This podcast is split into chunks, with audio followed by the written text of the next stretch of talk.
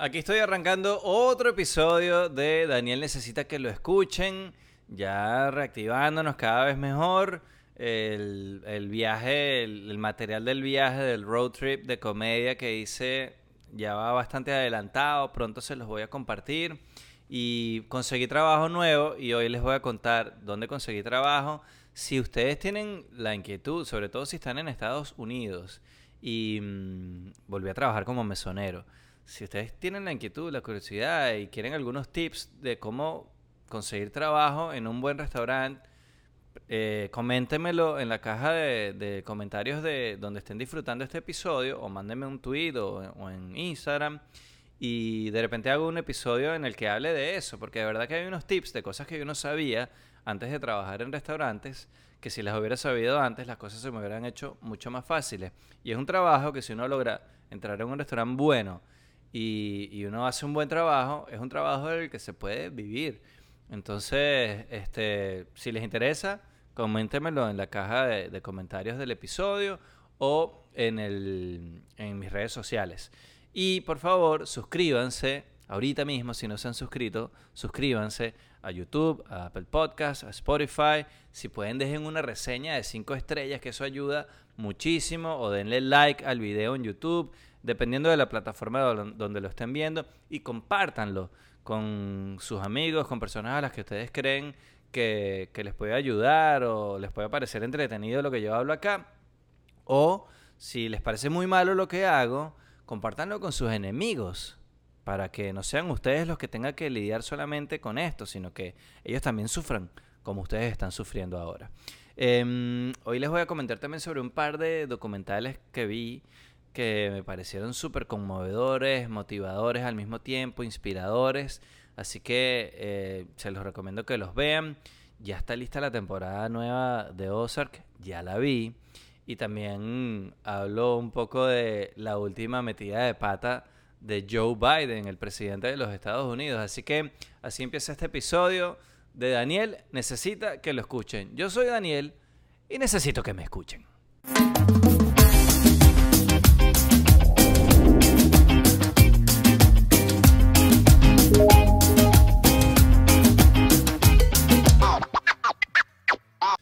Bueno, así como les conté todo el proceso de la renuncia, el viaje, las reflexiones y todo el rollo, ahora les cuento que conseguí trabajo nuevo. Ese viaje que hice para grabar contenido para el canal de YouTube y compartirlo con ustedes, eh, hay, que, hay que pagarlo. Y entonces, bueno, conseguí trabajo en otro restaurante y quería contarles porque a veces uno como que se pone obstáculos que están ahí imaginarios más adelante y por eso deja de tomar decisiones o de hacer cosas que el momento de hacerlo es ahorita, pensando en eso que puede salir mal más adelante. Y uno empieza como a sabotearse el plan. Y, y justamente terminé yendo a este restaurante al que yo había un poquito evitado la idea de ir a aplicar para trabajar allí como mesonero porque se parece mucho al lugar donde me trabajaron, donde me votaron, donde yo trabajaba antes, disculpen. Y entonces, bueno, me trabajaron. Y yo le estaba como sacando un poquito el cuerpo a la idea de trabajar en un lugar así, con tantas reglas y que todo fuera como tan estricto y tal, porque a pesar de que el dinero no es malo, eh, a veces es como más estresante de lo que debería, porque al final uno lo que está es sirviendo comida, hamburguesas, papas fritas, costillitas y platos un poquito más elaborados, pero al final es comida y hay lugares que hacen ese trabajo mucho más estresante de lo que debería. Y a veces hay clientes que entonces están acostumbrados a ir a esos lugares y tienen un nivel de exigencia que hace que el trabajo sea innecesariamente estresante y una presión todo el tiempo así como innecesaria. Entonces yo tenía la idea de que quería trabajar en un sitio más relajado, que quizás fuera un lugar más pequeño, donde te entiendas directo con el dueño, que uno tenga un poquito más de independencia. Pero bueno, fue pasando el tiempo.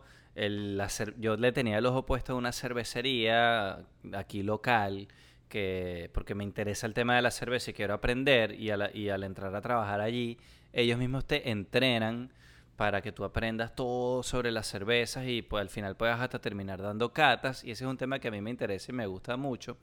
Y, y tengo he hablado con gente que trabaja ahí y sé que el ambiente es relajado y que el trato, que tratan muy bien a los empleados. Entonces tenía la inquietud de trabajar allí, apliqué online, no me llamaron, yo conozco una chama que trabaja allí y entonces le pedí que me hiciera un poquito el puente, fui en persona y hablé con el manager y me dijo que no, que en ese momento no estaban buscando porque estaba muy floja la temporada baja y aún así le dejé el currículo y cuando vio que yo había trabajado en este otro restaurante que es famoso por esta zona, por el nivel de servicio y por el entrenamiento, entonces cambió un poquito la actitud y me dijo, oye, pero estás buscando en otro lado, si más adelante te necesito te puedo llamar. Y yo, sí, llámame cuando puedan.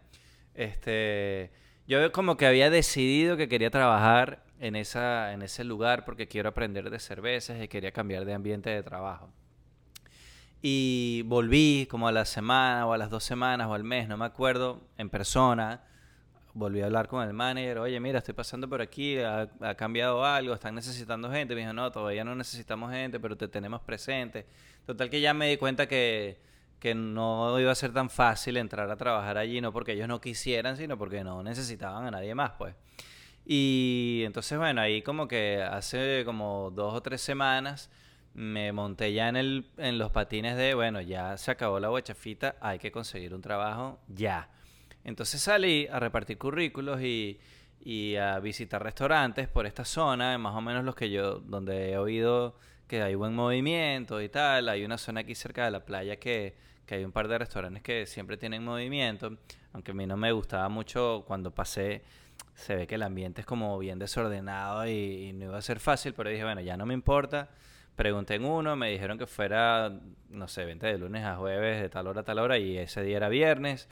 Eh, pregunté en el otro y el manager me dijo que sí necesitaba gente, que por favor aplicara online, pero le dejé el currículo. Entonces me dijo, aplica online, pero ya yo anexo este, este currículo que me estás dando a tu aplicación. Pero ese mismo día, por cuestiones de la vida, fui a este otro restaurante que también queda bien cerca, como que como les dije, es más o menos competencia de aquel donde yo trabajaba, de donde me votaron. Y fui como por no dejar, la verdad es que yo, como les dije, tenía ganas de sacarle el cuerpo. Y la primera persona que veo es un compañero que trabajaba conmigo, en el eh, que también lo trataron malísimo allá y lo votaron después de mí, porque él sí, después de que a mí me votaron, él, él se quedó. Él era uno de los pocos que quedaba de la vieja guardia. De hecho, yo creo que él trabajaba en ese restaurante desde que abrieron hace más de 20 años. Y mm, al primero que veo a él es ahí, que yo no sabía que él estaba trabajando ahí. Y yo sabía que otros ex compañeros míos estaban allí, pero él no. Y varios me habían comentado que los managers ya tratan mucho mejor a los mesoneros y que el ambiente es más relajado y tal. Pero yo todavía le tenía como un recelo, como les digo, no sé por qué uno se va poniendo como se hace una idea en la cabeza de algo que no tiene ninguna base. Entonces el primero que veo es a este ex compañero y le digo, mira, estoy interesado en trabajar aquí, cuéntame con quién hablo, me puedes poner a hablar con el manager. Y él fue a donde el manager y le dijo que además, bueno, me hizo una tremenda segunda porque le dijo, mira, él trabajaba conmigo allá y de verdad que es un gran mesonero, es un tremendo compañero, o sea, él es de los nuestros. Entonces eso me abrió, la, me facilitó la entrevista de trabajo, literalmente duró 30 segundos. El tipo al saber que mi compañero me había recomendado y que yo venía de allá, me dijo, ah, tú trabajaste allá, ¿cuánto tiempo? No, casi tres años. Ah, ni siquiera me cuentes por qué ya no estás allá. Yo sé cómo ellos maltrataron a todo el mundo, no queremos ni, no quiero ni saber. Este, lléname esta planilla acá, ¿cuándo puedes empezar? Total que bueno, le, como les digo, la entrevista duró 30 segundos y resultó que mi primer día de trabajo fue el 31 de diciembre. Yo lo pasé haciendo mi primer día de entrenamiento, porque eso también lo quería compartir con ustedes, porque yo por lo menos no lo sabía antes de tener mi primer trabajo en un restaurante grande, serio, este, con un nivel de servicio óptimo. Y es que uno pasa un entrenamiento que dura Depende del, lugar y depende de que tan bien lo hagas tú, porque son, son como, suponte, 5, 6, 7 días de entrenamiento que tú tienes que pasar, pero no son corridos y hasta que no pases el uno no, no pasas al segundo día. Entonces depende de cómo tú lo hagas, puede ser que tengas que repetir un día o no. Eh, yo en el restaurante donde trabajaba antes, ese proceso, que eran 6 días de entrenamiento, me tardé dos semanas en hacerlo, claro, no fui, las, no fui los 14 días seguidos, tuve unos días libres en el medio, pero tuve que repetir un par de días porque no es un entrenamiento fácil. Te tienes que aprender todo el menú, de saberte todos los ingredientes, por si acaso las alergias, toda la lista de vinos, los precios, las notas de cata, eh, todos los licores que se venden, todo. Te tienes que saber todo para poder responder cualquier pregunta que te hagan los clientes. Y te hacen un examen cada día de entrenamiento. Antes de empezar el día de entrenamiento, te sientan y te dan un examen y tú lo tienes que llenar. Y si no pasas ese examen, te vas a la casa y puedes venir al día siguiente después y volver a hacer el examen. Eh, sí, por supuesto que no lo pasas dos, dos veces, me imagino que no te dan más chance. Pero también es un examen medio relajado, pues no es que estás, tienes que sabértelo todo, pero no es que estás en un salón de clase donde hay 15 personas presentando el examen y hay un profesor así vigilándote. Este, es como relajado y ellos confían en que, bueno, tú eres un adulto y no vas a estar eh, haciendo trampa. Pero este, en este sitio es parecido. Entonces, el primer día de entrenamiento lo hice mm, el 31 de diciembre. Y de verdad que me recibieron. Eh, me di cuenta de ese prejuicio que yo tenía de, no haber querido ir a aplicar antes, me arrepiento de no haber aplicado antes. Eh, porque de verdad que me, me, trataron, me están tratando muy bien, me dan mucho respeto. Claro, también me están respetando la experiencia que yo traigo del otro restaurante, que por lo menos algo bueno me dejó. Y, a pesar de que me votaron y no me trataron bien al final, salí de ahí con una experiencia y con un entrenamiento que me hizo conseguir este otro trabajo mucho más fácil. Y, y resulta que ahí estamos coincidiendo ex empleados de este restaurante y de otro restaurante también medio grande, que es una cadena grande que aparentemente no les está yendo bien. Entonces como que ahora somos una mezcla de esos dos restaurantes aquí, más los que ya estaban trabajando ahí desde antes. Y mm, de verdad que hasta ahora los compañeros están muy bien y me, dan, me están respetando un rango que yo pensé que me iba a tardar mucho más tiempo en ganármelo, ¿no? Ya me están dando los días buenos, las, los días, las guardias buenas donde uno puede hacer mejor, más platica. Em, me están dando las secciones buenas, las mesas buenas. Eh, me están confiando inclusive el, en, los en ese tipo de restaurantes hay un como un líder de la guardia, de los mesoneros, o dos, o tres, dependiendo del tamaño del sitio. Y esos son, esos están encargados de chequearle lo que llaman el side work a los demás mesoneros antes de ir, antes de que se vayan, cuando se termina la guardia. Especialmente cuando es el almuerzo y cuando es la cena, bueno, te toca a, a esas personas que tienen, están asignados, les toca cerrar y quedarse hasta el final porque tienen que chequearle lo, es lo que les digo que se llama el side work que es el trabajo que uno tiene que hacer además de atender las mesas, que eh, a cada quien le toca algo distinto. A ti te toca limpiar la máquina de café, al otro le toca limpiar la parte donde están los refrescos, al otro le, le toca enrollar los, eh, las toallitas para, para las manos, las toallitas que se ponen con agua caliente. Todos tenemos que enrollar cubiertos antes de irnos. Entonces todo eso alguien lo tiene que chequear. Y normalmente somos los mismos compañeros. Y en esas posiciones ponen a los, a los más experimentados, a los que tienen más tiempo dentro de la compañía. Ya a mí me están dando esa responsabilidad, a pesar de que nada más tengo dos semanas trabajando allí. Y tanto que me toca preguntarle a compañeros, mira, es primera vez que me toca chequear esto, normalmente qué hace falta, también le pregunto a los managers, pero me están dando esa, esa responsabilidad. Inclusive me pidieron que entrenara a alguien que está entrando nuevo. Ahí sí les dije que no porque yo todavía no me siento que, estoy listo para entrenar a nadie. Todavía estoy aprendiendo mucho cómo se hacen las cosas en este restaurante nuevo y dónde está todo. A veces necesito algo y no, sé en qué lugar lo guardan.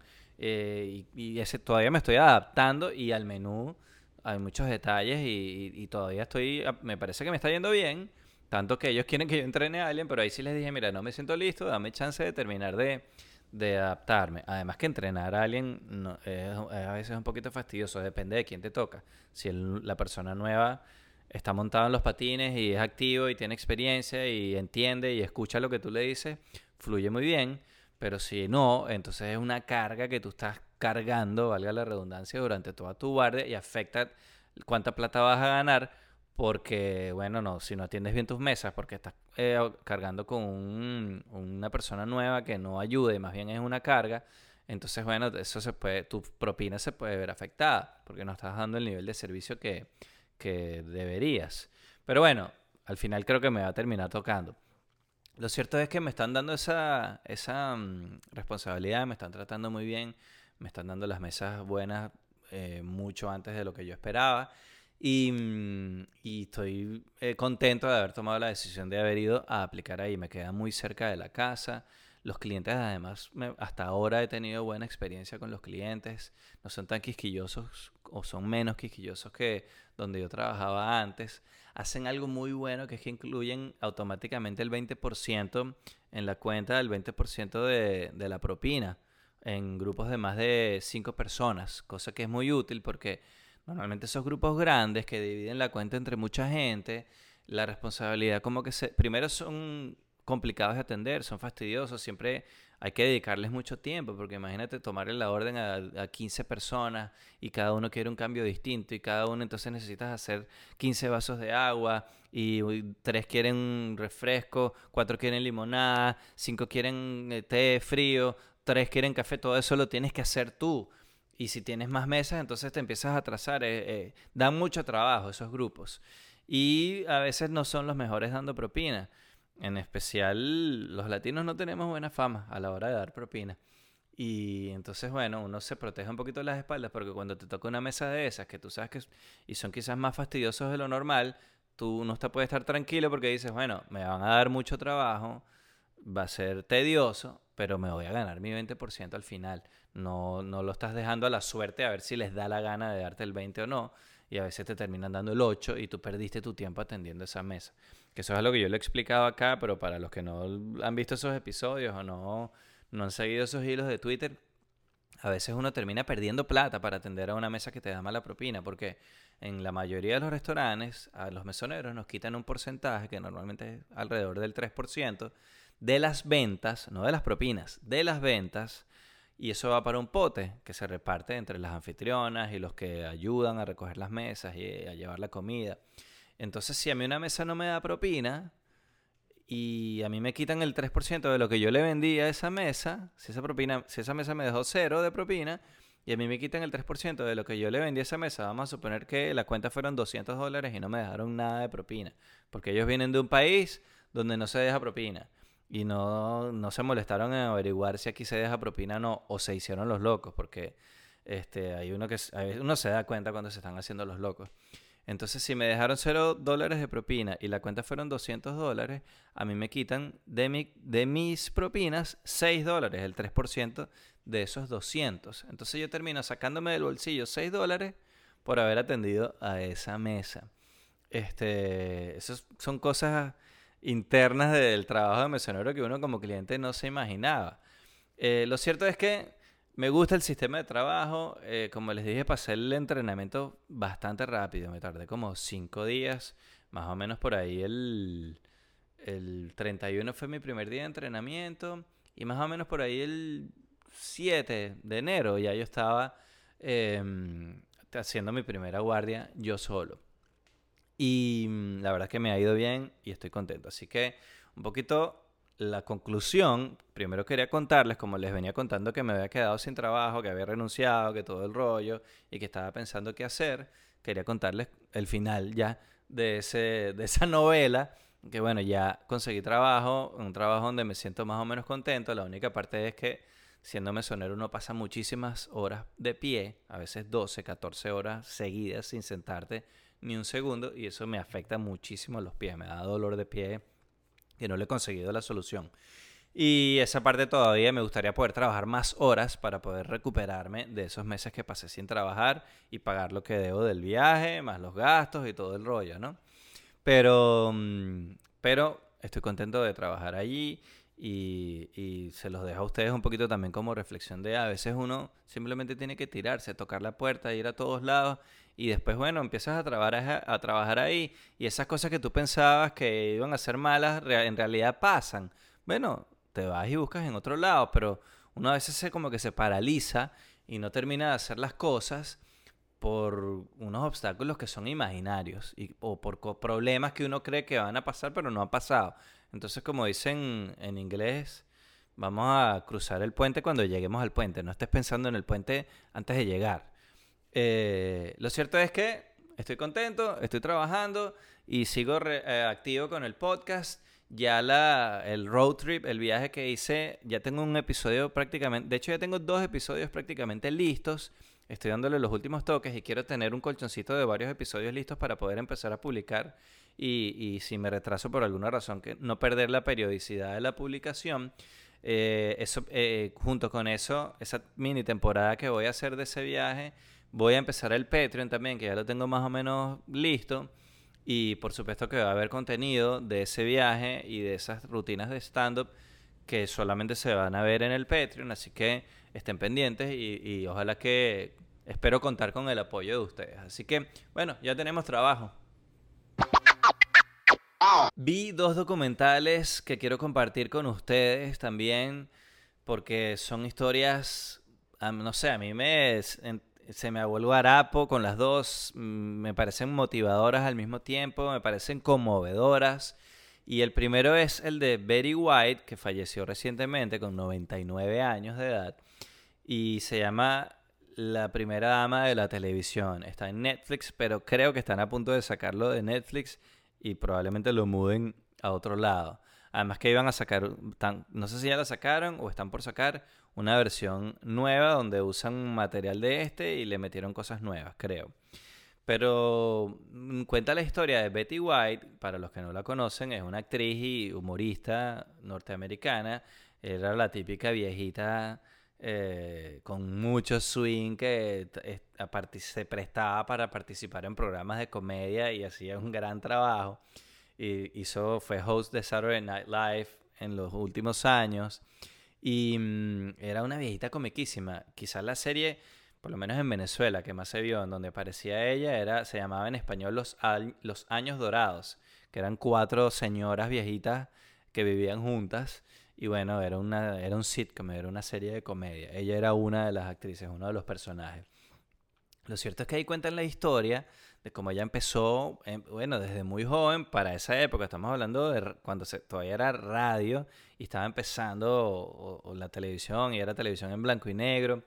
Y ella tuvo la responsabilidad de producir un programa y crear un programa desde, desde cero, porque ella estaba haciendo radio con, no me acuerdo ahorita el nombre del locutor, y les propusieron hacer algo y ella era como la que escribía y entre los dos ahí medio echaron para adelante la cosa y la ética de trabajo que muestran ahí de ella, hasta todavía siendo viejita, respondía a las cartas de los fans. Y uno puede ver ahí cómo fue desarrollándose su carrera, cómo ella llevó su carrera. También cuentan cuando se enamoró, cuando se casó.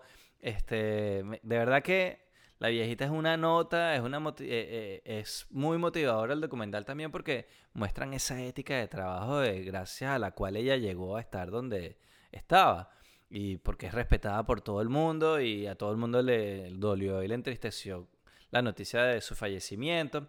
Entonces, véanlo porque tiene mucho que ver con la industria de la televisión, con el feminismo, porque, bueno, era una mujer haciendo estas cosas en una época en la que la industria era mucho más machista que ahora y la sociedad en general. Y mm, entonces cuentan como ella fue llevando todo ese rollo, ella lo cuenta también allí. Y de verdad que aprendí mucho, me, me gusta mucho la visión de ver las cosas desde el punto de vista de ella y, lo que ella logró, cómo le, abrió las puertas a, a, otras mujeres y a otros talentos. Así que Betty White, la primera dama de la televisión, está en Netflix, se lo recomiendo. Y hay otro documental que también me, me conmovió muchísimo, que es el de Val Kilmer, el actor. Ese está en Amazon Prime. Y lo hizo él mismo, porque resulta que él, Val Kilmer, para los que no lo saben, fue Batman y, estuvo en Top Gun con Tom Cruise durante una época, era el, el, rey del mambo, o sea, era el galán de Hollywood. Y es un gran actor. Y ahorita, bueno, tuvo un, no sé si tiene o tuvo un cáncer de garganta y le hicieron una, no sé si eso se llama traqueostomía, no sé, tiene un hueco acá y habla con una máquina que le, que, eh, de verdad que está en una condición que da, da cosita con él. Pero el, documental en vez de ser eh, así como para dar lástima, es un documental súper motivador, el tipo tiene un espíritu súper chévere, se ve que se ha reconciliado porque bueno, eh, sus decisiones en la vida y su carrera y todas las cosas afectó su relación con su esposa, con sus hijos y con sus amigos. Y este, ahí se ve que él ahorita está en una etapa por los problemas de salud que ha tenido, en los que se ha replanteado la vida y se ha reconciliado con sus seres queridos. Este, y bueno, problemas económicos con el papá y problemas también para conseguir trabajo. Pero resulta que él desde muy joven tuvo una cámara de esas caseras. Y entonces tiene y, y, grababa muchísimo, hacía películas con su hermano eh, cuando eran niños. Y después siendo un joven actor, grababa en los sets de las películas y en las audiciones y cuando estaba en un camerino con los amigos. Sale por ahí Kevin Bacon, sale Tom Cruise. Este, el tipo resulta que tenía material de toda la vida. Y entonces fue armando un poco esa historia. Como él no puede hablar bien ahorita, porque él lo va contando en primera persona. Está, muy bien redactado, muy bien escrito. Y los textos de la voz en off, donde él va contando en primera persona todo, los graba su hijo. La voz la hace el hijo. Pero ahí él sale, hoy en día, hablando ya en general con su maquinita esa con la que tienes para hablar. Este, está, es bien conmovedor, bien motivador. Em, el tipo, además, yo no, yo no había visto nunca nada, ningún material sobre esa obra que él hizo de, Mark Twain, que la escribió él, y el tipo literalmente se convierte en Mark Twain. Eh, de verdad que está bien interesante. Se llama, creo que se llama Val, de Val Kilmer, en Amazon Prime. Véanla, que está interesante. Esos dos documentales, motivadores, inspiradores, conmovedores. Así que ahí se los dejo. La otra serie que ya vi la temporada nueva fue Ozark, que ya la publicaron en Netflix y bueno, está brutal. Si ustedes no han visto Ozark, véanla porque es brutal. Jason Bateman, eh, se me escapa el nombre de ella, que además es lindísima, una gran actriz y a mí me encanta ella físicamente, me parece bellísima. Em, vamos a buscar aquí Ozark, IMDB. Ajá, vamos a ver. Ella se llama. Eh, ¿Está el cast? Stars. Laura Linney. Muy linda.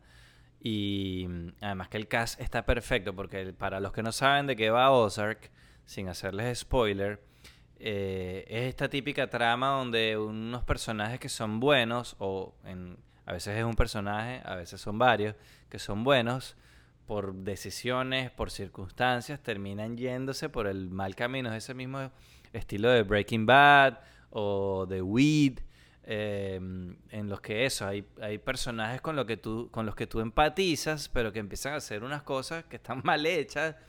Y entonces al final tú te encuentras como con un dilema de que quieres que le vaya bien, pero a la vez que les vaya bien a ellos es que están cometiendo crímenes, es como toda una, una complicación. En este caso es toda la familia. Y, y en esta, en esta parte de donde está ahorita ya la cuarta temporada y creo que al final de la anterior, e involucran hasta los hijos. Entonces ya la cosa termina siendo como una familia de, de unos de pandilleros, de la mafia, no sé cómo llamarlo. Pero está muy buena, de verdad que Ozark es una gran serie. Además la otra chamita es una gran actriz, creo que ella se llama, ya la, ya vamos a buscar. Eh... Conchale, aquí no aparecen con fotos. Qué fastidio. Eh, la caterita, seguramente hay alguien viendo esto en este momento o escuchando que lo está poniendo en los comentarios. Pero no consigo cómo se llama la caterita malandra que, que es como mano derecha de ellos. No sé si es Sofía Hublitz. Vamos a ver. No, a ver. El cast, el cast, el cast. Aquí está. Ella es, no, no, Sofía Hublitz es la hija. Julia Garner, que hace el personaje de Ruth Langmore. Que bien actúa esa chama también. Este, Jason Bateman, además, yo creo que lo he dicho antes, para mí es el mejor actor haciendo esas escenas en las que un, personaje le dice a él algo que es una locura o es un disparate o es una, una cosa muy peligrosa y él pone una cara de póker así como que le están diciendo este, el cielo es azul. Y eh, a mí me parece que él como actor es el mejor haciendo ese tipo de escenas. Así que si no han visto Ozark, Ya la cuarta temporada está ahí, eh, todo está en Netflix. Y si no lo sabían y se quedaron en la tercera, pónganse las pilas. Y si no han visto nada de Ozark, yo creo que esa debería ser su próxima serie. En estos días que yo estoy grabando esto, también fue la, la polémica de mm, Joe Biden, porque estaba en una rueda de prensa que ya se había acabado, los periodistas ya los estaban sacando de la sala, y bueno, estaban como en esa etapa en los que los periodistas, es así casi tipo paparazzi, que gritan preguntas hacia lo loco a ver si el, presidente o quien sea que esté ahí dando la rueda de prensa le da la gana de responderlas o no. Pero entonces salió uno de Fox preguntándole algo, gritándole algo, y Joe Biden, esto fue lo que pasó, o sea, porque la gente le está dando una, una interpretación y una nota al asunto que no tiene nada que ver. yo vi el video, lo que pasó fue que Joe Biden evidentemente pensaba que tenía el micrófono cerrado, cosa que no fue así. Voy a tomar agua. Eh, no estaba cerrado. Y, el, y Joe Biden como que dijo, estaba pensando en voz alta, y dijo, la traducción sería más o menos como, este coño su madre si es bruto. Literalmente eso fue lo que dijo. Este, entonces, bueno, por supuesto que Fox News la ha agarrado como la agarraba CNN con Trump cuando decía un disparate. Lo que pasa es que Trump decía esos disparates en público y sabiendo que estaba al aire. No, bueno, le agarraron unas grabaciones diciendo unos disparates también. Pero Trump no tenía mucho, este, mucha prudencia para hablar en público. Joe Biden ha sido más prudente en ese sentido.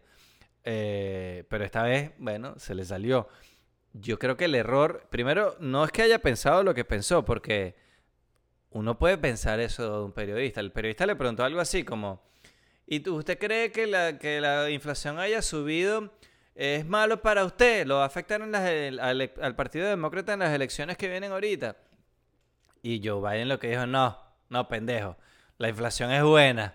Entonces, este bruto, este, este coño, su madre sí es bruto. Eso fue más o menos lo que digo, coño. Es como diciendo, claro que es evidente que hay un problema con la inflación y que eso no me afecta. Eso no es bueno. Este.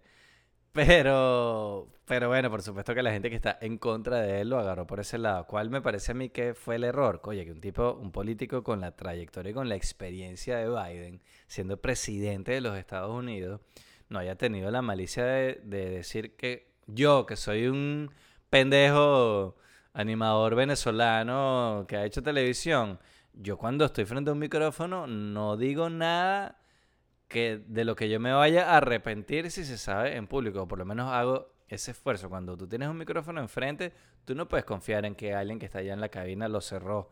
O le preguntas si está cerrado antes de decir nada, o te quedas callado y no dices nada frente al micrófono. Apartas el micrófono así y dices, oye, este coño su madre Este tratando de que no se oiga, o lo dices en secreto, te tapas así la boca para que ni siquiera te puedan leer los labios.